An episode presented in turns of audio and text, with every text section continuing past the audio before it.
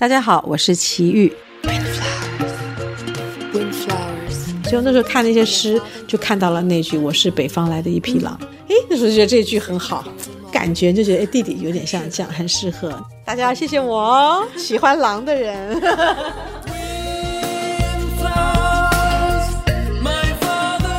哎，你怎么帮另外一家唱片公司唱歌？我说啊，什么叫另外一家唱片？那个时候傻吗？你说根本不知道这些。乡间的小路上，就是飞碟，然后有滚石，两边一起同时来找我。飞碟呢，他就说我们希望你不要再唱李老师的歌。滚石就不一样了，我就说那是不是还能够跟李泰祥老师合作呢？他说当然可以。前世的乡愁。站在眼前。您正在收听的是《那些人那些歌》，Eleven 制作主持，人在纽约，歌如故。当我当我背着天地玄黄牢牢困住。欢迎来到今天那些人那些歌。今天我们的节目，平时呢我们都是在纽约录音，可是今天我在加州，为什么呢？因为我要来这边看一个非常重要的演唱会，关键也是要见一个我很想见了、想了很多年的人，他就是齐豫姐。欢迎齐豫。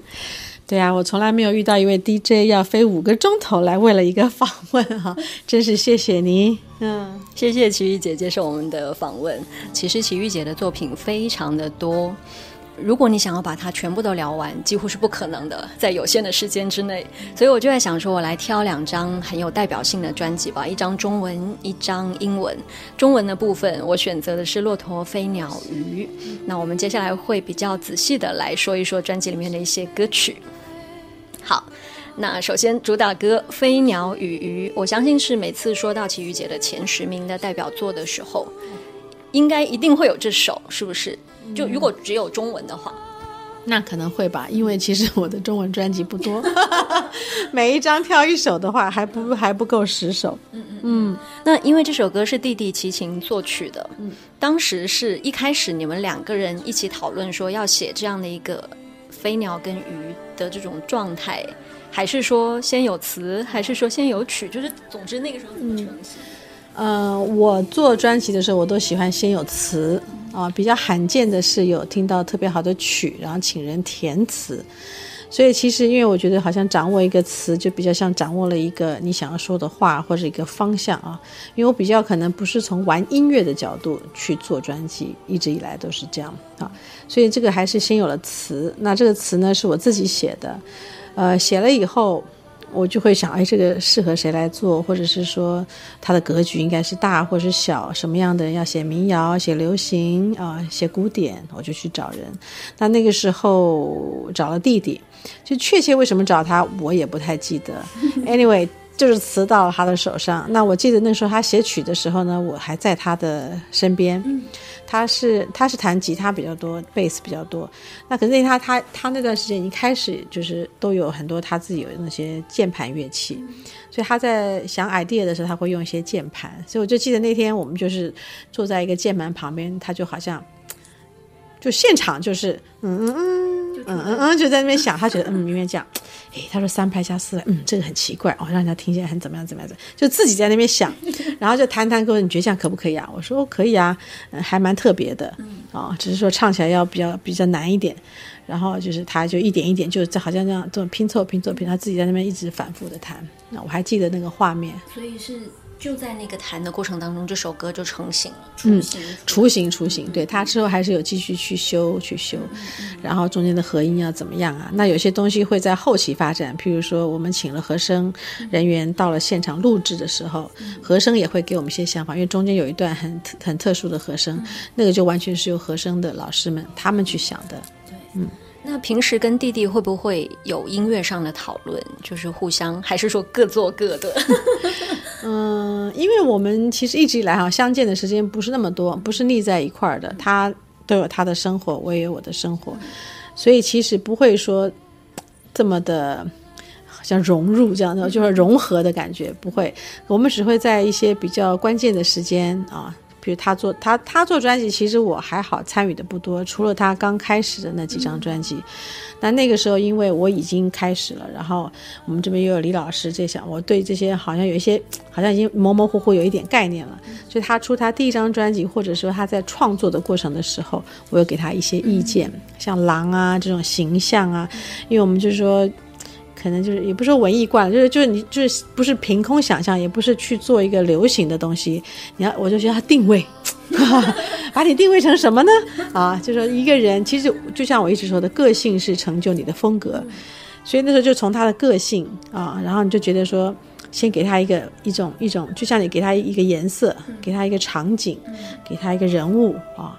那那个时候的，然后再加上我那时候喜欢看新诗，那在诗里面会很多诗很浓缩嘛，一句话你就可以衍生出啊，一说不定一整个电影都可以。所以那时候看那些诗，就看到了那句“我是北方来的一匹狼”，是某一位我们很很一个那个台湾著名的诗人写的。诶，那时候就觉得这句很好。就你知道，那一个感觉就觉得，哎，弟弟有点像这样，很适合。那那个时候，在他的那个他那时候生活的那种生活的一些一些状态啊，就觉得好像特别。然后另外就是垭口，我们呢就垭口是一个风最大的地方，然后就觉得说他好像一个攀岩的人，一个孤独的 一个登山者，他然后他偏偏要挑那个最难的地方去做。那时候觉得他他的人生是比较坎坷一些的啊，所以有几个这样子的 idea 去给到他。那当然，其他的创作都是由他自己去完成的。那所以，其实我们在音乐上不是那种天天腻在一起的。那他会曾经跟我说一句，我也很也很也很讶异。我的专辑出了，他很忙的，因为他比较流行的，他是很忙的人，不像我是永远是闲在家里的。我想他还有空啊，他就说：“哎，你出了专辑，我又仔细听你怎么唱的，你的转音，你哪里有转，你哪里没有转？嗯，我觉得这个很好，那个小转音不错。然后这个真啊，对，这个地方不要转。哎，他觉得哦，你还蛮厉害的。我说：哎呦，你还研究我的这个技巧？哎，对，所以其实就是说有一点。”大家真的是来自一个家庭，然后真正对音乐的这种喜好、兴趣啊，即便是不同的风格，可是我觉得有一些基底调是一样的，就是我们对音乐的那种那种感觉啊，其实是很很容易沟通的。他觉得我哪里做，哎，我也的确是在那个地方我有刻意做了一些事情，他就能看出来。对，所以其实我就觉得，哎，在在这个方面的确两个人是有默契的。那。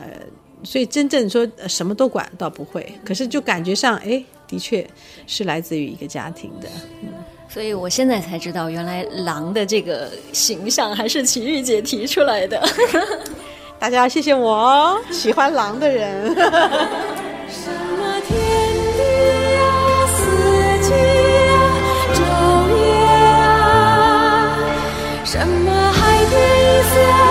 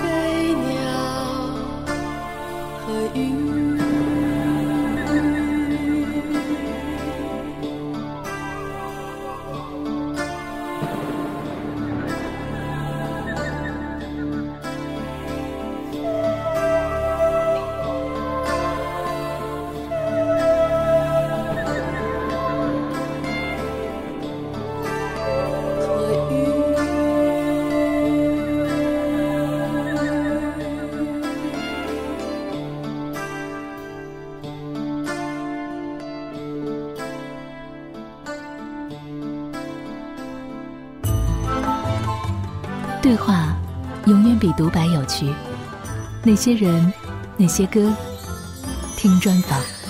那些人，那些歌。最近我们播出的奇遇专访系列节目，可能是目前为止我们节目做过最长的一次采访。一方面是奇遇这个名字它本身所具备的丰富度，相信是做无数次的专访都展示不尽的。那另一方面，当然也是因为琪姐非常的乐于交谈，我们的对话就可以一直都延伸出新的话题。上一节我们是聊到跟弟弟齐秦的合作，这一节我们就从这里接着往下说。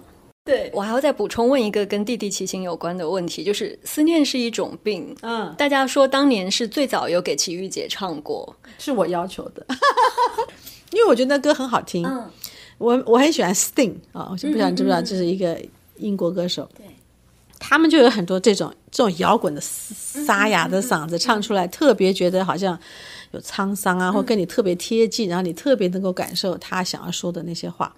那他就很多这种歌啊，咚，就就是那种噔噔噔，就噔噔，我忘了那个什么牌子，嗯，反正就是那种行进中的，然后音乐很平的，然后他的人生在上面飘动的这这种感觉，然后可是是有节奏的。那因为我一直李老师是。节奏很少的，都是旋律化的，所以他就特别好像也会羡慕这样子的歌，能不能唱唱看？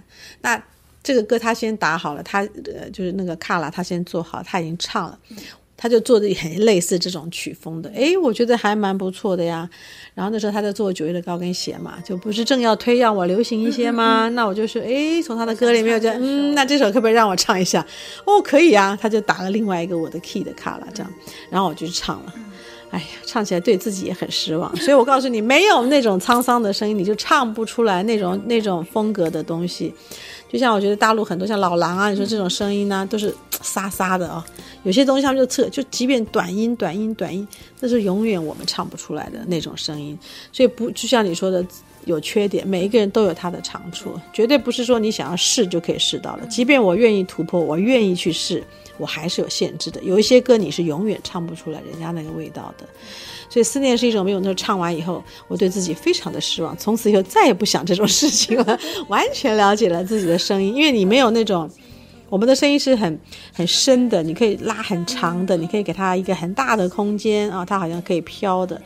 可是如果说你要像这种爆发力的，第一个字出来就叭叭叭这种声音，我们没有。就像你要弦乐去做它没有没有办法做到的事情，一个长笛吹的跟一个小笛子吹的是它有它的那个沙呀，它就是有乐器本身的一些限制特色，所以我没有那种爆发力，就那些短音让我唱起来就像是一个很笨的女生在唱歌，你懂吗？就是噔噔噔噔噔，就没有那种感觉，所以了解自己很重要。那还有没有类似像这种是琪姐曾经录过音，但是最后没发，然后又给了别的歌手的歌？那倒好像很少，对对对，基本上没有。就这个是我真正想要去尝试的。那英文歌当然我有尝试一些，就说不是像他这种摇滚型的，哎，好像也有尝试过。可是当然我选的时候就还是要有一些。它的那个特色或者起伏，我觉得我能掌握，就在英文歌里面有听到一些我的节奏比较重的东西是有的。那中文歌基本上好像还没有办法量身定做到一个适合的。嗯嗯。那在《飞鸟骆驼飞鸟鱼》这一张专辑当中，我发现很奇怪，为什么只有《飞鸟与鱼》嗯跟《哭泣的骆驼》这两首歌是手写的字体？啊，真的吗？对，然后其他就是打印，都是打印的。诶。那也许是企划人员也有这样子一个想法吧，或者他觉得正好《骆驼飞鸟鱼》那个时候，其实我们是把所有的歌全部都收录完毕以后，最后决定专辑的名称要是什么，嗯，那就是《飞鸟与鱼》哦，我知道然后再加上骆驼，所以可能他也许这两个对，因为它名称就叫《骆驼飞鸟鱼》嘛，对，人家就问，一直问我为什么叫《骆驼飞鸟鱼》，我也说不出来，这个可能就是一个气化他们的想法，就是正好有收录到《哭泣的骆驼》，写了《飞鸟与鱼》，对。那当然，他们就是有的时候专辑的名称，他们那时候那时候其实对专辑的企划是很讲究的。你可以是跟歌完全没有关系的名字，对。当然，当然你有一首歌是或一首歌很适合当抬头的话，他们宁愿用那样子，在、嗯。在整个的宣传上是比较好的。是的。嗯。可能也是因为之前叫我写这些字吧，嗯。嗯，就是，抬头的字，应该就是这个专辑的名称，就是这三首歌里面的关键字。没哦错。对，应该是这样。是的，好。那我们来说这张专辑里面的一首，相信很多朋友都很喜欢的歌，就是《女人与小孩》。这首歌有两个版本，对对。然后很奇怪的是，我发现为什么每次琪姐好像只要唱到跟女儿有关的歌，好像都会在文案上面去小小小的说明一下说，我并不想要刻意的去唱一首跟女儿有关的歌。可是很多歌手都会唱啊。我是真的不想刻意了、嗯啊，因为有一点好像矫情的感觉。嗯那只是也许我之前这样子想，或者也许是我的无知啊。因为当你生了一个小孩以后，他真的会变成你生活的全部。嗯那你生活的全部里面，你唱歌也有他，你你你就是吃饭睡觉都有他。嗯所以那个时候是在唱歌的录音室里面，就是他时常就是陪着我。那他正好就在那个时间。嗯那那个时候也真好玩，你唱唱唱唱唱，他在外面听听听听听，他就是会唱，嗯就你就会觉得，哎呦，这么小的小孩儿，怎么能够把这个歌跟着唱，就觉得很有趣。那就想把他声音收下来一下，看看他怎么样。嗯所以不是刻意要去把它做成一首歌，只是后来看看他能不能唱呀。哎，他好像也能唱，嗯然后在录音室再把它稍微调一下，觉得那个声音挺童音挺好听的，嗯然后所以才有点有点偷懒的感觉，做了两个版本，就少做一首歌。没有少啊，我记得你看有十二首歌。哦，是那时候他没有偷懒，啊，那就是硬把它呃加菜了，加了一首歌。对对对，嗯可是为什么这首歌会找到伍佰来作曲？他是这么的不一样的风格，是谁想要找他的？是我耶，很奇怪啊。那个时候其实呃办公室他刚好出现吗？让我再好好的回忆一下，嗯，好因为其实那个这个歌原来叫《男人与狗》啊，大家都知道。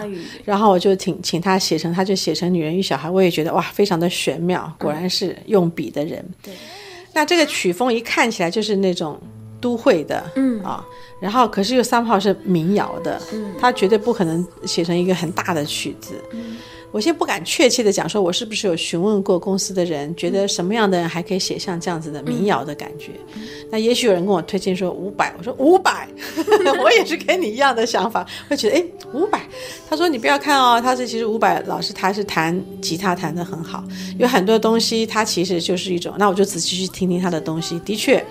他有些东西虽然有他摇滚的因子在里面，可是他也有像我觉得像我们内地北方摇滚的那种叙说某些事情的那种东西，所以我那时候就就找他，然后呢，然后他写完，我是永远记得那一幕了，就他写好的，我记得我们那场好像是在一个表演的场合，然后我就坐在一个沙发上，然后他那个曲子已经写好了，然后而且他自己唱的一个 demo 给我。那我想我不能，我我没有说他唱的不好哦，可是就是他唱的味道跟我的确不一样，他就是有他那样子的一个腔，嗯哦，就是好想听他唱。真的，我就不晓得谁有没有拥有那个卡带。对，因为他是录一个卡带给我听的。然后呢，我当然听了。当然，作为一个制作人，你必须要能够想象这个歌由我来唱，由男生来唱是有什么差别的啊。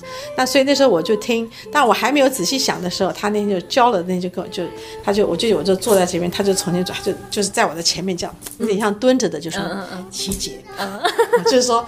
虽然是我唱的，你可能感觉好像就说你可能没有办法感受，可是我告诉你，这个歌哦，他就是向我保证一定会很好听啊！就是你用很简单的配乐，然后配上你的声音，一定会很好听。这样，那我当然也觉得会很不错，因为他其实那个歌就是很民谣、很吉他的，然后很温馨的，那这那就是我想象中的歌。那果然做出来以后，没有没有让大家失望，大家很喜欢大家很跌破眼镜。那我也觉得我很嗯，我的眼光很好。跟水波一样新鲜，花一样芳香。像我这样的一个女人，以及这样的一个小孩，活在世界上小小一个角落，彼此越来越相爱，越来越互相依赖。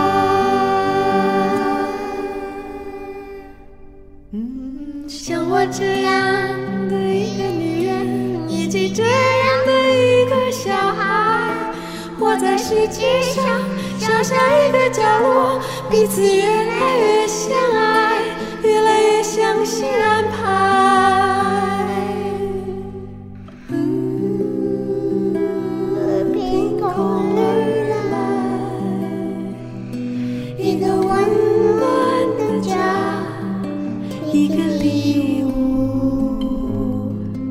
我的心情，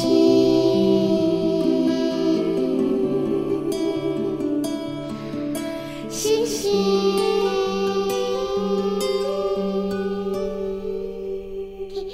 OK。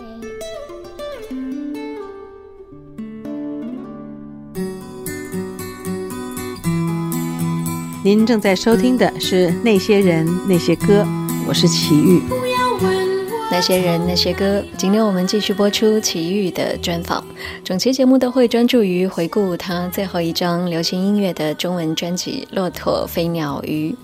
在采访之前，齐豫姐她问我说：“为什么要选这一张专辑？”我说：“因为这是最后一张，也是你的制作，同时也是我最爱的一张。”然后他就拿起我带来的那一些唱片的内页，一一的翻看，一边看就一边说：“那都是好久以前了，现在的生活已经跟那时有了很大的不同。”然后再看到某一些歌曲的时候，他还会惊叹说：“这是什么歌？我完全不记得我唱过了。”我甚至还班门弄斧的在他面前哼唱了几句。然后他听了以后，又回头去再看一看那个歌词，说：“哦，好像是有这么一首。”好，我们回到《骆驼飞鸟鱼》这张专辑，接下来要说到的是我非常非常喜欢的一首歌，嗯，《幸福》。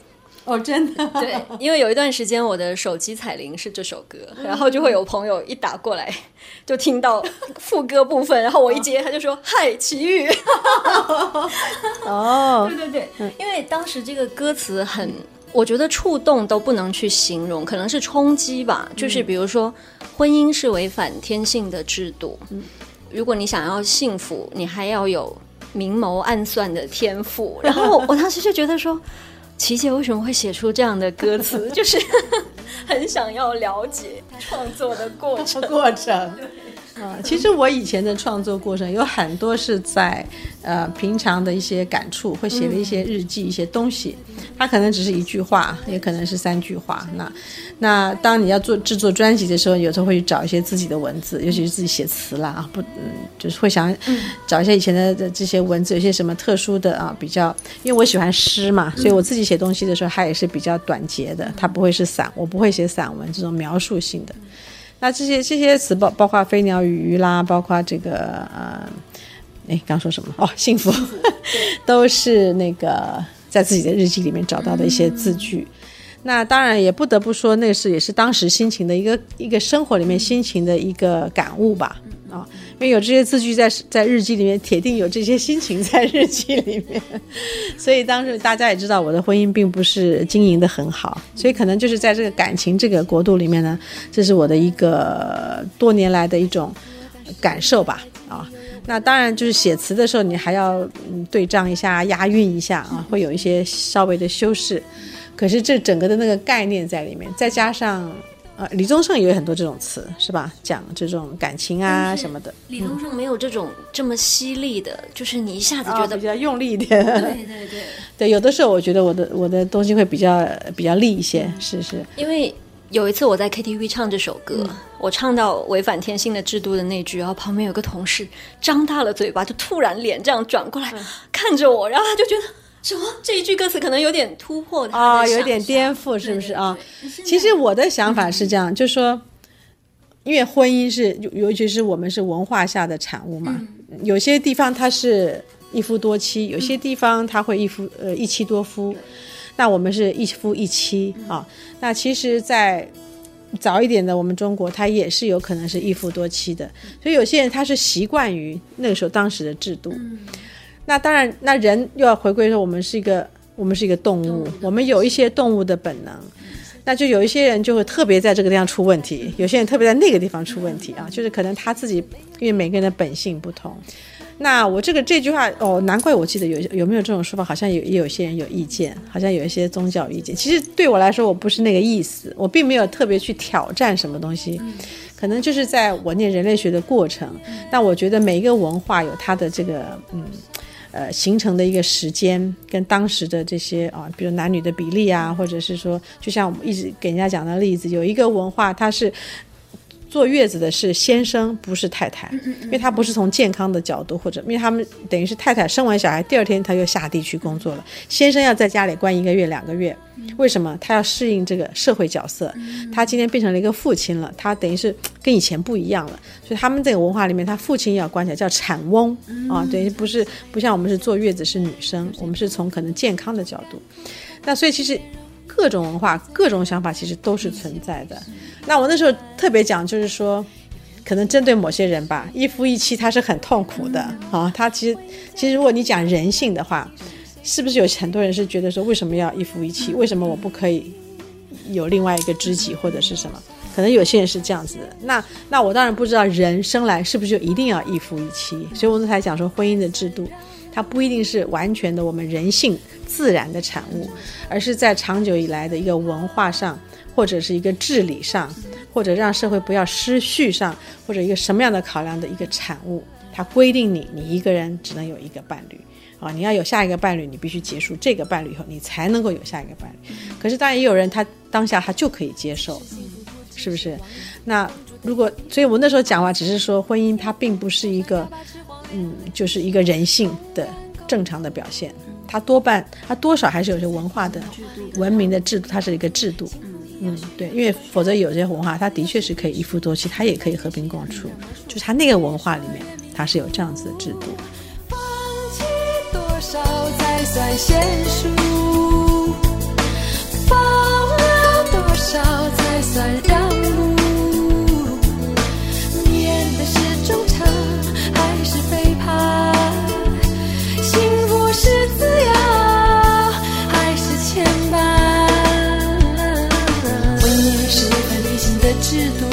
人忘却贪婪，抵抗孤独。有人一次停住，有人一生进进出出，都需要祝福。放弃多少才算娴熟？放了多少才算让步？迷人的是忠诚还是背叛？幸福是自由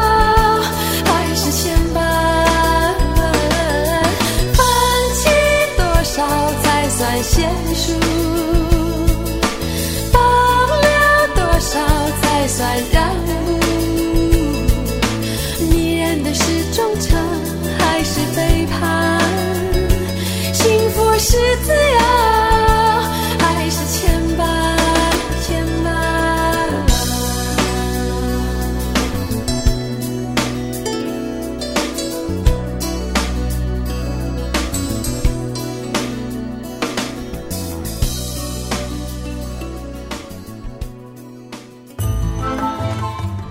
对话永远比独白有趣。那些人，那些歌，听专访。你正在收听的是《那些人那些歌》，今天播出奇遇专访。上一节因为时间的关系，关于《幸福》这首歌，我们还有一小部分没有说完。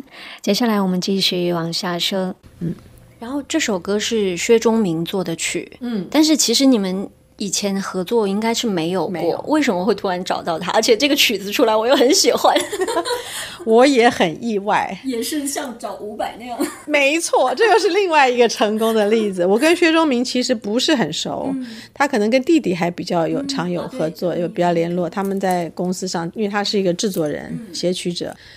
我现在也要回想一下，为什么会找薛忠明？因为他也不在滚石嘛，他不在滚石，还是说弟弟介绍？应该不是，嗯。嗯，这个还我要去再考究一下，下次我问问他好了。可是那个时候就是说，因为他这个又是一个我们讲落落长、落落等的一首，嗯，落落等就是很长、很就是很不工整的，然后字很 很很乱的这种感觉，就是一而且是感觉像讲话，就绝对写不出个什么优美的、什么长音的、弦乐的那种感觉。它很适合李宗盛式的那种，对，比较像是李宗盛式的。那为什么没有找李宗盛？我也忘记了，可能他太忙太红了吧。反正那个时候就找了这个薛忠明，然后他那个时候他也他说他也很反复的去咀嚼这个这个词啊，然后他呢他就写出了一个非常现代的这种感觉。那可这种感觉啊，比以前什么戏说从头呀或者懒洋洋这些歌我还比较能够接受。它比较像有没有这种说法？它是有节奏性的。哦，可是他是，就像说，他可以容许你这样讲话似的，嗯，可能那段时间啊，就这段就是在做塞拉维跟飞鸟鱼的时间，那时候可能真的是思绪比较细密一些，那个时候好像特别钻在这个生活里面的一个点一个点一个点的去看它，然后，呃，然后也希望自己能够创作嘛，所以你就会觉得好像全身的那个毛细孔都打开去去感受啊。那的确，我现在回头看我们那时候的文字呢。啊，的确好像比现在要犀利一些，比现在要，你们是不是叫矫情啊，还是矫情？什么东西？就是比较那种，去呃斤斤计较啊，去矫情对？不会啊，我不是吗？喜欢的，那是不是我很矫情？我就觉得好像这个人很很轴，什么时候一家一直想，一直想，一直想，一直往里头想这样子。那可能就是，尤其是在做文案的时候，其实有很多东西啊，我发现我自己这个人。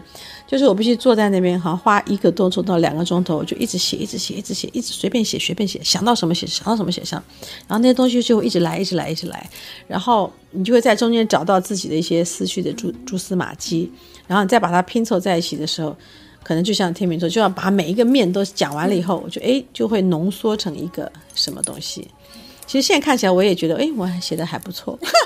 现在可能，嗯，这种文笔好像越来越，已经没有这么多比较平和，比较没有那么多触角，那么的好像把自己弄得很敏感。每一件事情走过去，每一个东西飞过去，你都会有一个想法，有一个画画面。对。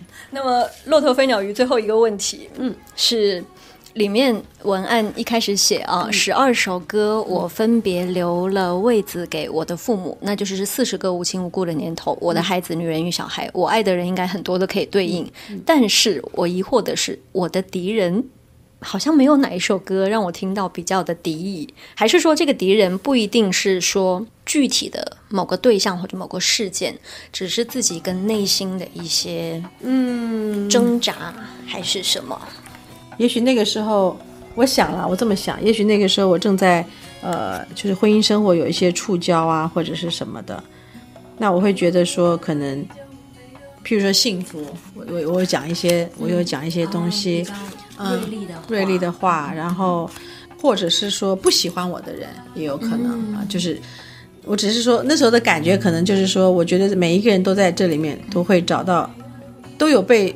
可能就是因为它是代表我的生活吧，我生活的全面，所以我就觉得说它里面应该包含着，不只是我喜欢的人，我爱的人，它一定也有我不喜欢的人，跟甚至于恨我的人，一定是有他的位置，他也可以在这里面找到一首属于他的歌，我觉得，嗯，好，以上就是对《骆驼飞鸟鱼》这张专辑的内容，内容，对。好的，那么今天节目也暂时接近尾声，下周一跟下周二还会继续播出奇遇专访的更多内容，我们下次见。